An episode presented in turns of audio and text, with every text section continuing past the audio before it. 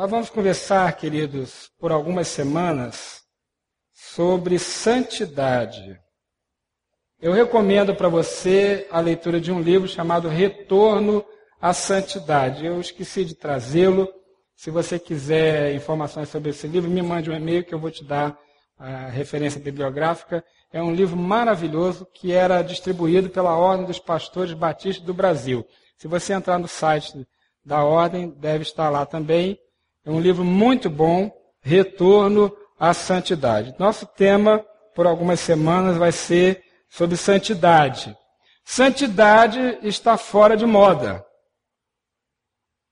pela visão humana, não é? é eu, até nas igrejas, eu me lembro, a gente fica, depois dos 40, fica falando assim, eu me lembro, né? Quando era garoto. Eu quero dizer que não é só do meu tempo que tinham coisas boas, não. Toda geração acha que o seu tempo é que é o melhor, tá?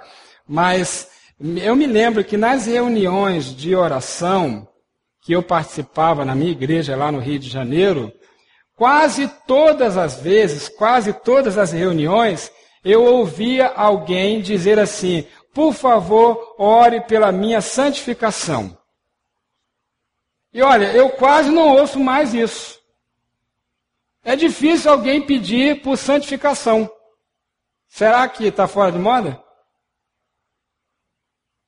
Passou? Foi só para aquela ocasião?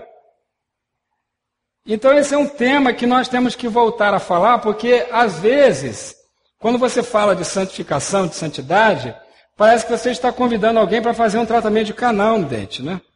A pessoa, ela leva um susto, né? ou então vai levar uma injeção, ou alguma coisa assim. A impressão que nós temos é que santidade é encarado como um mal necessário, uma coisa ruim que a gente tem que fazer porque é bom, é importante, a Bíblia fala. Mas a verdade é que santidade é o segredo da felicidade. Santidade é bom. Santidade faz bem.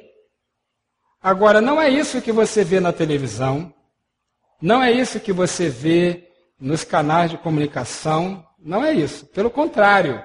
Se antes as pessoas faziam coisas erradas e elas escondiam porque tinham vergonha, hoje elas fazem coisas erradas e fazem propaganda.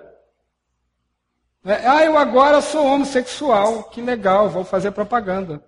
Ah, eu agora larguei a minha esposa, vou fazer propaganda, não é? E por aí vai, corrupção, mentira. Mentira virou um negócio tão comum. Não sei se você percebe nos comerciais de televisão como aparece o tempo todo alguém mentindo para alguém. O filho mentindo para o pai, o marido mentindo para a mulher, e aquilo é visto como algo absolutamente normal. Todo mundo ri, acha graça, não é? Então as coisas estão complicadas, porque santidade parece que está fora de moda e parece que é algo que não serve mais para a nossa sociedade. Aliás, a nossa sociedade, chamada pós-moderna, é uma sociedade que rejeita absolutos. Então não existem, na opinião de muitos, não existem valores morais absolutos. Se não existem valores morais absolutos, santidade não tem sentido, realmente. Mas nós cremos que existem valores morais absolutos que emanam de Deus, eles vêm de Deus e que estão registrados na Bíblia. Então, santidade é a maneira de ser de viver idealizada por Deus para nós, que está descrita na Bíblia. Ok? Também nossa cultura católico-romana, ela ensina que santidade é algo para poucas pessoas. É uma coisa assim inatingível. Santidade é para alguns poucos privilegiados. Mesmo porque, ao, na, nessa cultura, nessa visão, a pessoa santa, o santo, é alguém que faz milagre. Você sabia que para a Igreja Católica beatificar alguém, transformar em beato, tem que provar que ele fez pelo menos um milagre? E se for para transformar aquela pessoa em santo, tem que provar que ele fez pelo menos dois milagres.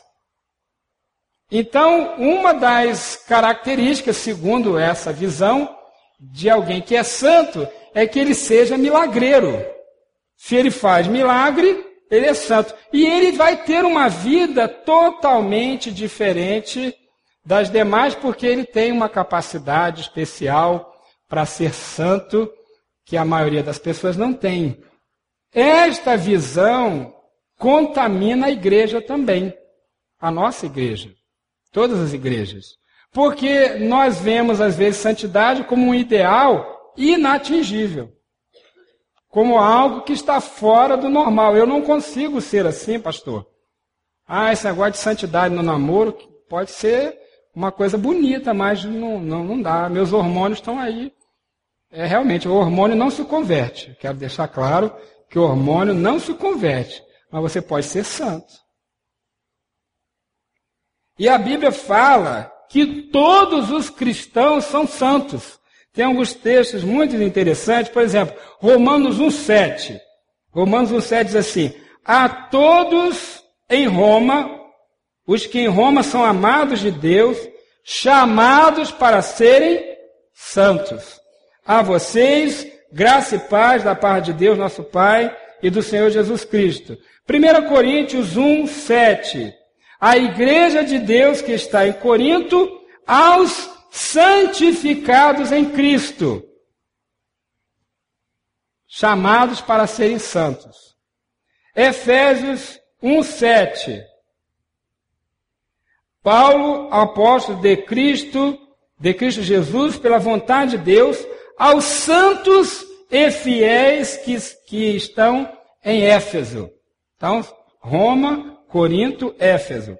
Filipenses, Paulo e Timóteo, servos de Cristo Jesus, a todos os santos em Cristo que estão em Filipos, bispos e diáconos.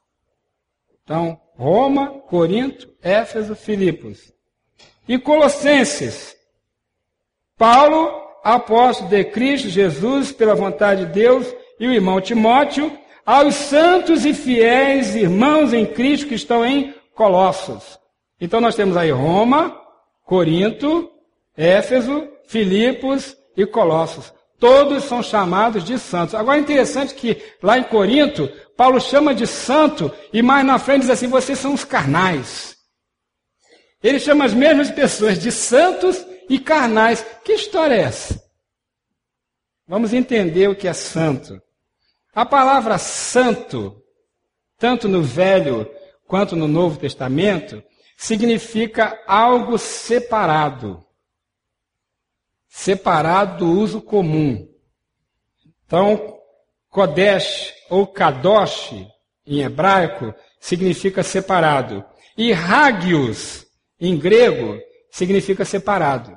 O que quer dizer isso? Imagine que eu quero santificar os meus sapatos. Eu digo assim: a partir de hoje, só vou usar esse sapato na igreja. Ou se eu estiver fazendo algo especificamente para o reino de Deus. Eu acabei de santificar meu sapato. Ele continua sendo o mesmo sapato, do mesmo material.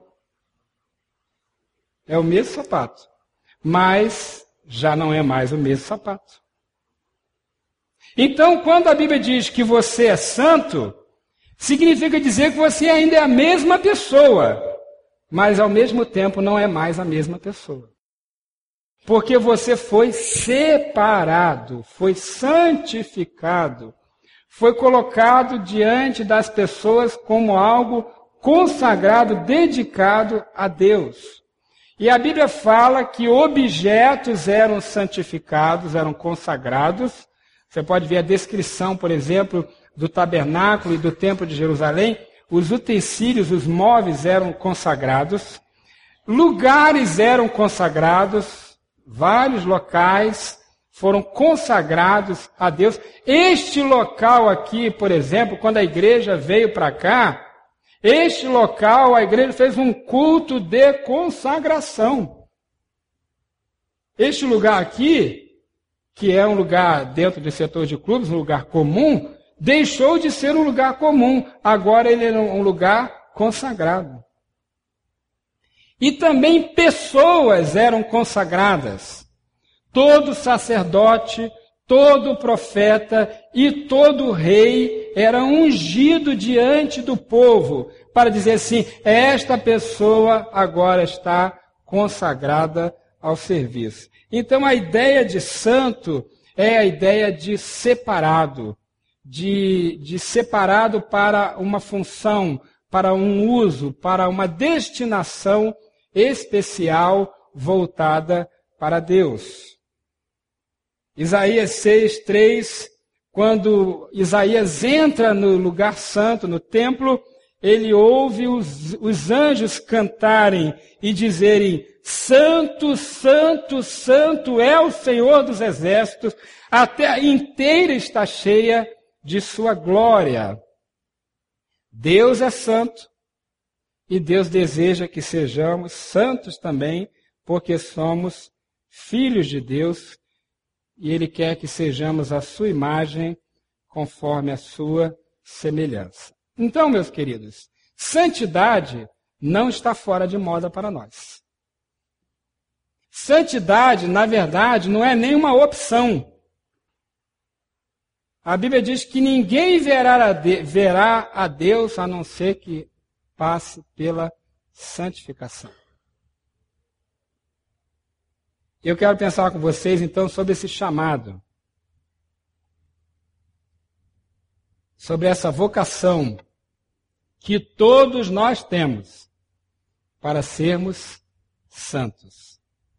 E eu espero que à medida que eu fale, que você reflita essas semanas todas sobre este assunto, você tenha um desejo intenso de ter a sua vida cada vez mais separada para Deus, cada vez mais dedicada a Deus, e que você não veja diferença entre a vida que você deve ter aqui e a vida que você deve ter na sua casa, e a vida que você deve ter no seu trabalho, e a vida que você deve ter na sua escola, e a vida que você tem em qualquer lugar que você veja o tempo todo que você é alguém santo. Não só neste ambiente aqui, mas em todo o tempo. 1 Pedro 1 fala sobre santidade, a partir do versículo 14. Pedro fala assim: Como filhos obedientes, não se deixem amoldar pelos maus desejos de outrora quando viviam na ignorância. Mas, assim como é santo aqueles que o chamou, aquele que o chamou, sejam santos vocês também em tudo que fizerem. Você está com a sua Bíblia aberta aí? Marca. Seja santo você também. Se tiver aí com seu iPad, seu celular, faz aquela, aquela coisinha de marcar lá, de colorir. Tá bom? Eu espero que o iPad, celular esteja aberto na mensagem, né? No texto bíblico. Eu espero que você não esteja soltando aí um torpedo, um negocinho desse, não, né? Se você me vê com o celular aberto ou o iPad aberto ou qualquer coisa, você pode ter certeza que eu estou vendo algo da igreja, do que está sendo feito, ou é um texto bíblico, ou é alguma palavra que eu ouvi que eu quero entender melhor, eu vou lá no dicionário bíblico ou secular para ver a minha ação com esse negócio dentro do culto é sempre voltado para a igreja. Eu espero que você esteja fazendo o mesmo. E-mail, torpedo, você pode mandar outra hora. Agora é a hora de você se concentrar na mensagem, nas coisas de Deus. Não tem nenhum problema de você usar esse equipamento. Aliás, deve. Ele é muito útil. Mas use para cá, tá? Ok. Marque aí. Pois está escrito: sejam santos, porque eu sou santo.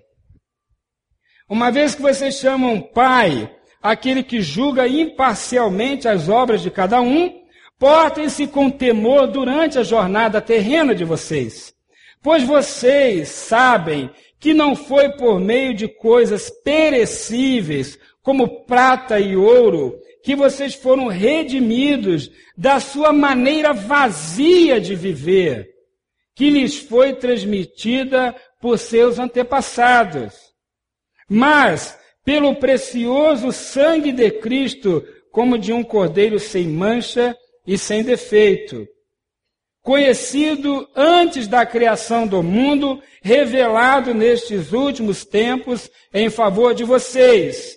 Por meio dele, vocês creem em Deus, que o ressuscitou dentre os mortos e os glorificou, de modo que a fé e a esperança de vocês estão em Deus. Agora que vocês purificaram as suas vidas pela obediência à verdade, visando ao amor fraternal e sincero, amem sinceramente uns aos outros, de todo o coração, pois vocês foram regenerados, não de uma semente perecível, mas imperecível, por meio da palavra viva e permanente. Pois toda a humanidade é como a relva, e toda a sua glória como a flor da relva. A relva murcha e cai a sua flor. Mas a palavra do Senhor permanece para sempre. Essa é a palavra que lhes foi anunciada. Pedro está falando de santificação, de separação.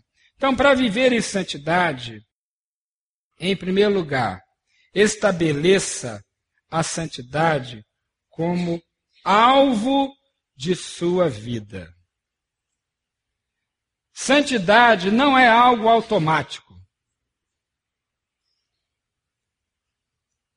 Pelo contrário, a nossa inclinação é não ser santo. Isso desde criança, né?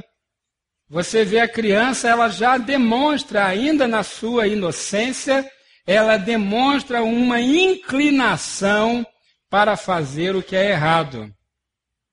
E essa inclinação permanece para o resto da vida. Então ninguém se torna santo automaticamente. E mais, você pode frequentar ambientes de santidade, como por exemplo uma celebração, um culto como esse aqui, uma reunião de oração, uma reunião do seu ministério. Isso vai lhe abençoar, com certeza. Mas não significa dizer que automaticamente, ao frequentar aquele ambiente, você vai ser santo, vai se tornar mais santo. Porque depende de uma decisão. Eu conheço pessoas que frequentam a igreja há muitos anos, aliás, há décadas, ouvindo aula na escola bíblica, participando do culto, frequentando o ambiente de igreja, e as pessoas têm uma vida impura. Não é automático. Eu, quando era mais novo, achava que quanto mais a pessoa conhecesse de Deus, mais ela melhorava. Aí quando eu entrei no seminário, novinho, 19 para 20 anos, eu fiquei chocado. Porque eu vi tanto teólogo mau caráter, imoral, incrédulo. Você sabia que tem teólogo ateu? É.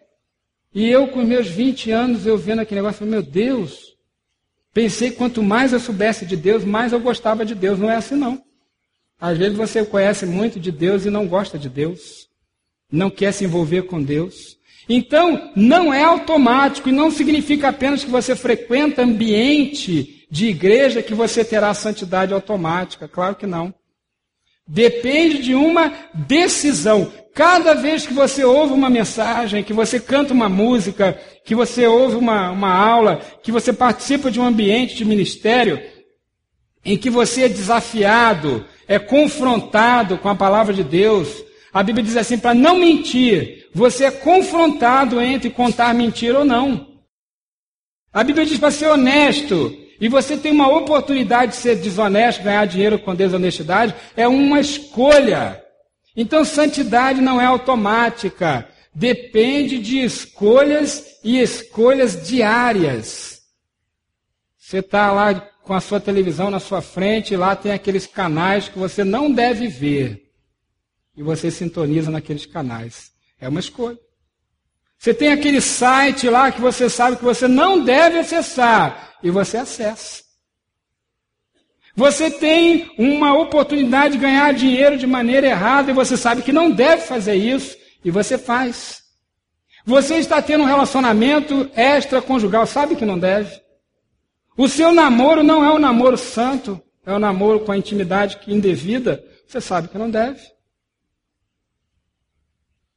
São escolhas. Escolhas diárias. Todos os dias nós escolhemos se vamos ou não ter santidade como um alvo, como uma prioridade, como que nós devemos fazer. São escolhas, escolhas diárias.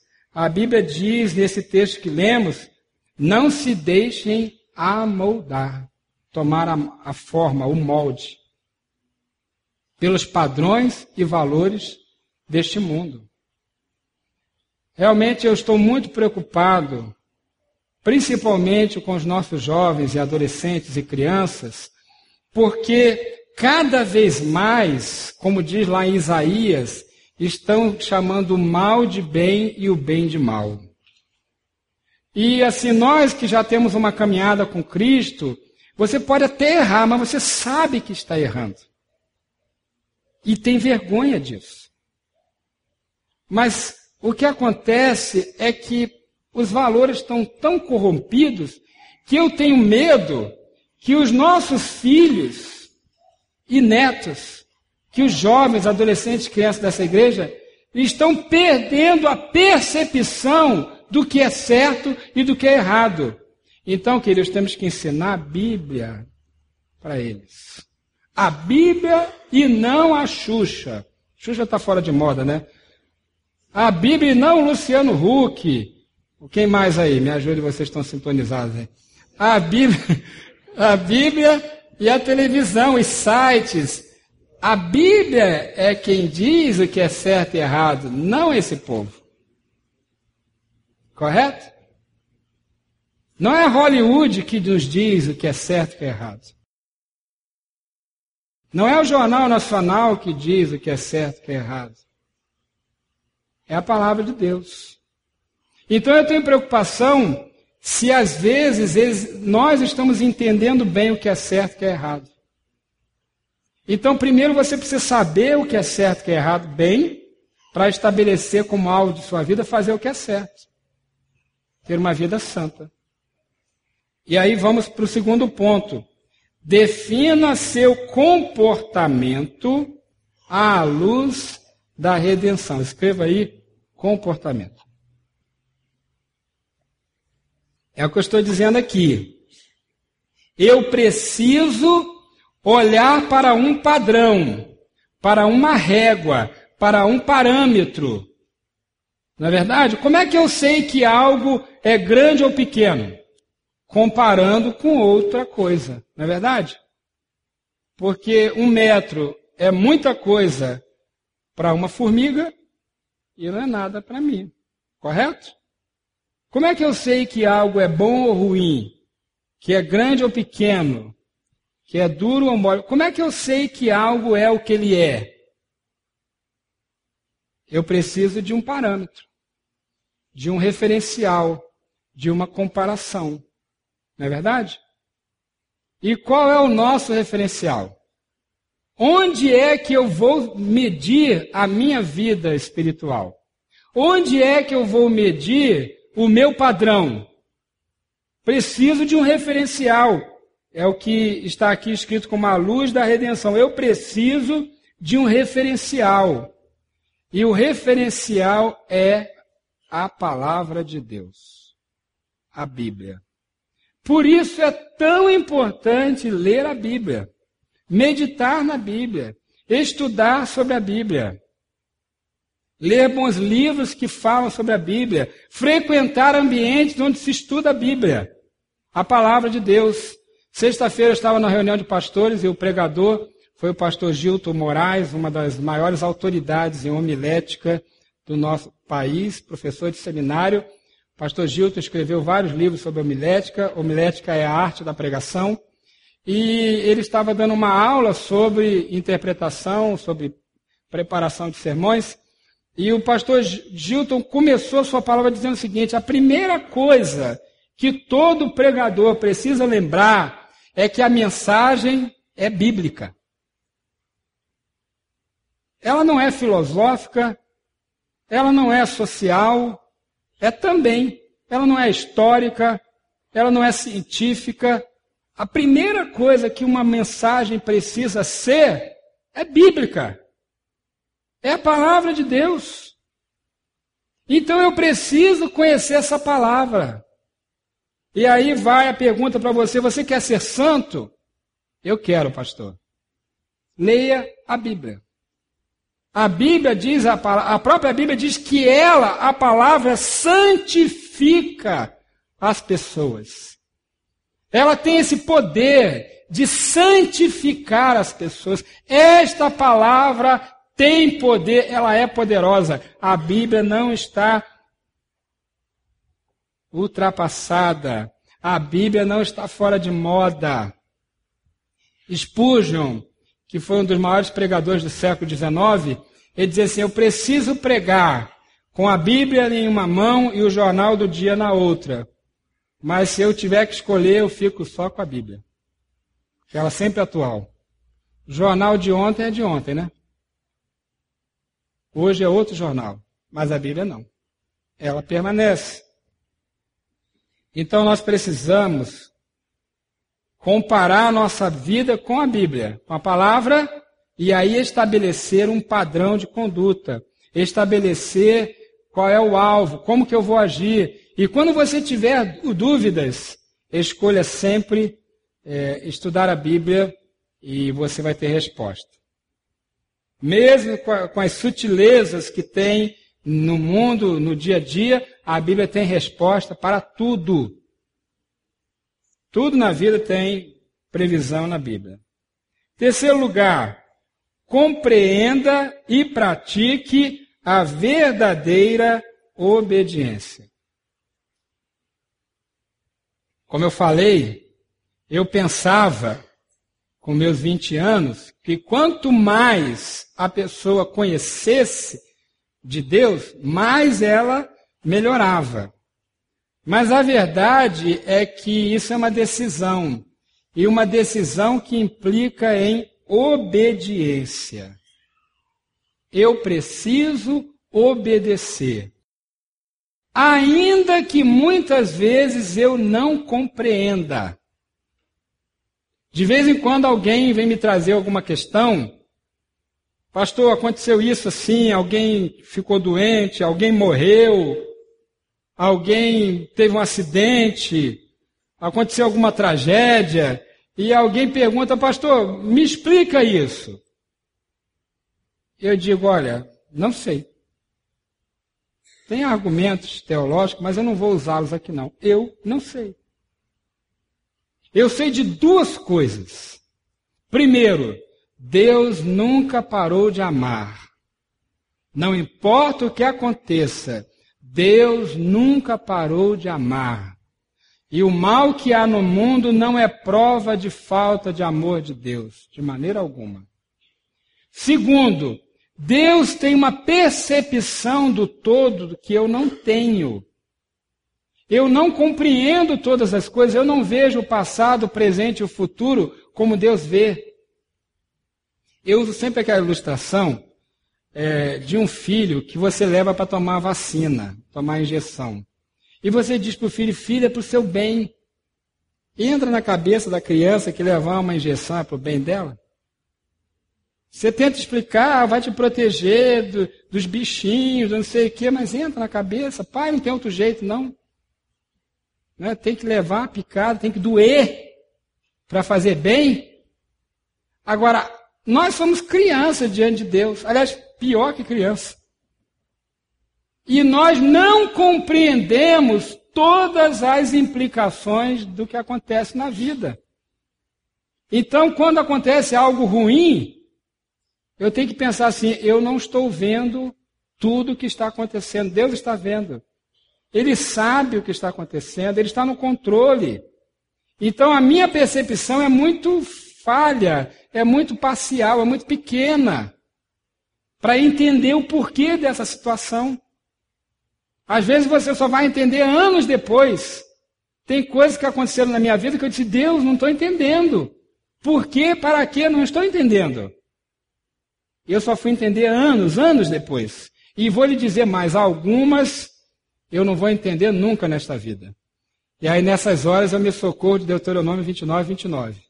Quando, isso é uma saída boa para pastor. Quando alguém faz pergunta que eu não sei responder, eu digo Deuteronômio 29, 29. As coisas reveladas pertencem a nós e nossos filhos. As coisas encobertas pertencem a Deus. Pergunta para Deus. E nem sempre ele vai responder. Então eu preciso obedecer mesmo sem entender. Aliás, vou além. Preciso obedecer mesmo sem gostar, mesmo sem concordar. Pastor, meus hormônios estão estourando, pastor. É, aleluia, glória a Deus. Pastor, não dá esse negócio de castidade, de viver, não dá, não, pastor. Isso, isso aí foi passado hoje, não dá, não. Eu sei que você não está gostando disso, claro, mas obedeça a si mesmo. Você não está se sentindo confortável, mas obedeça a si mesmo. A si mesmo. Pastor, como é que eu vou lidar com isso? Não sei. A Bíblia diz que você não é tentado além do que pode suportar. Dá seu jeito, mas obedeça. Porque a obediência vai lhe trazer frutos, vai lhe trazer bênção. E a desobediência vai lhe trazer morte. É o que a Bíblia diz. Então escolha obedecer. Né? Olha o que o texto fala lá no finalzinho. Agora que vocês purificaram as suas vidas pela obediência. Então escolha obedecer. Quarto, fortifique-se no poder da regeneração. Escreva aí, poder da regeneração. Preste atenção que eu vou lhe falar aqui. Humanamente falando, é impossível viver uma vida santa. É impossível. Nenhum de nós tem condições ou condição de realmente viver uma vida santa. Eu não consigo. Humanamente falando, é impossível. Então eu não estou dizendo para você que pela sua força de vontade, apenas pela sua vontade, você vai conseguir viver uma vida santa. Não estou lhe colocando esse fardo. Não estou dizendo que apenas por causa da sua consciência cristã você conseguirá ter uma vida santa. Não vai conseguir. Não vai. Então eu preciso de uma nova natureza, eu preciso de uma regeneração, eu preciso da ação do Espírito Santo em minha vida. Não tente ser santo por suas próprias forças, porque você vai fracassar. Tem uma ilustração que eu gosto muito. Imagine que você está aqui no Lago Paranoá em uma lancha que tem controle remoto. Nem sei se existe isso, vamos imaginar que existe. Sua lancha tem controle remoto. E você bota o, a programação do controle para ir nesta direção, para lá. E você solta a mão, relaxa, pega sol, descansa e a lancha está indo para lá.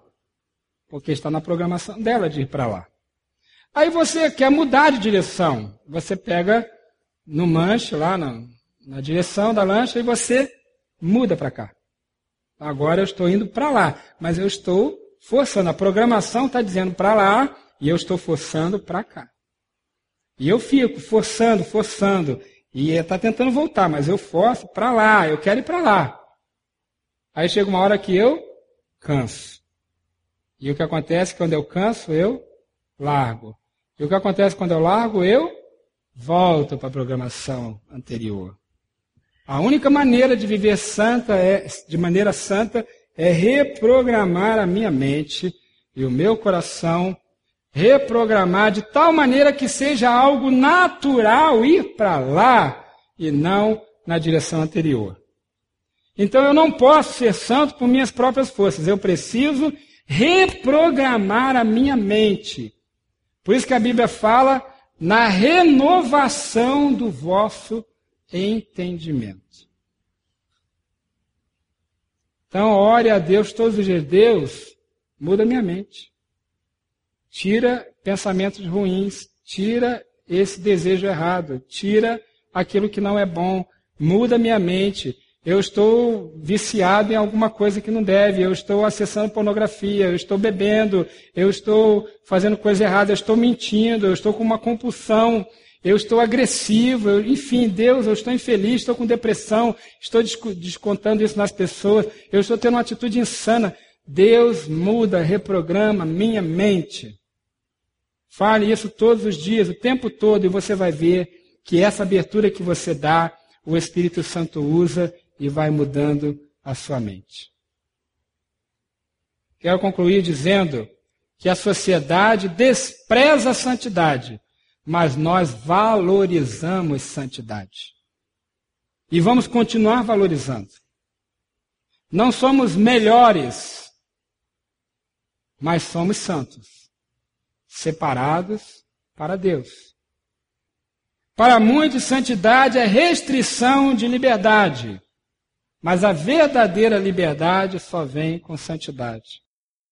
Para muitos, santidade é algo do passado, mas ela nunca foi tão necessária quanto hoje. Muitos vão combater a santidade. Saiu uma matéria na revista Veja desta semana, eu não li ainda, a Vera que me falou, que é, um jornal, se não me engano, a Folha de São Paulo, está sendo processado pelos movimentos gay porque foi dizer que a passeata gay foi pequena, não foi, não foi o que deveria ser. Eu não li a matéria toda, não. Olha o absurdo que nós estamos chegando. Porque você não tem liberdade de expressão mais, você não pode dizer que é contra o erro. Cuidado com isso, viu, gente? Cuidado com isso. Nós temos que ter coragem e condição de continuar dizendo que cremos em valores bíblicos e não nos valores errados da sociedade que acreditamos que existem padrões de comportamento bíblicos, que nós, na, na democracia, podemos respeitar outra forma de viver, mas temos o direito de continuar pregando e ensinando aquilo que cremos que a palavra de Deus nos mostra. E praticarmos isso para que tenhamos autoridade de falar. Se o mundo fosse mais santo, a vida seria melhor. As pessoas teriam mais saúde, mais justiça social, casamentos, famílias melhores, filhos melhores, mais segurança, mais prosperidade, mais felicidade e por aí em diante. Santidade é bom, faz bem e é para você. E vamos passar as próximas semanas meditando nesse tema. Santidade. Tá bom? Vamos juntos, gente? Nessa? Vamos juntos? Você pode dizer amém? amém? Vou sim, pastor. Quero ser santo. Eu quero ser santo. Eu ainda não sou em muitas áreas da minha vida, mas eu quero ser. Então eu vou trabalhar para que o Espírito Santo possa, o Espírito Santo possa produzir santidade em minha vida. Vamos orar por isso? Obrigado, Deus porque o Senhor é santo. Aliás, o Senhor é santíssimo.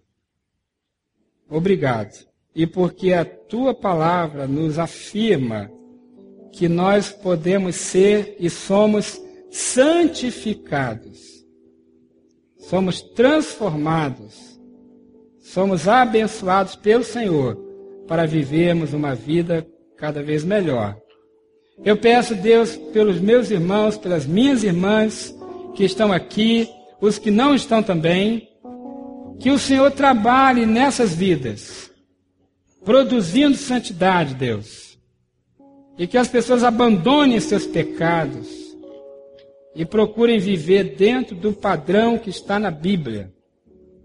Pai, sabemos que nós só vamos avançar e alcançar esta cidade e lutar, guerrear e vencer contra os principados, potestades e hostes espirituais de maldade desta cidade, só vamos conseguir com santidade.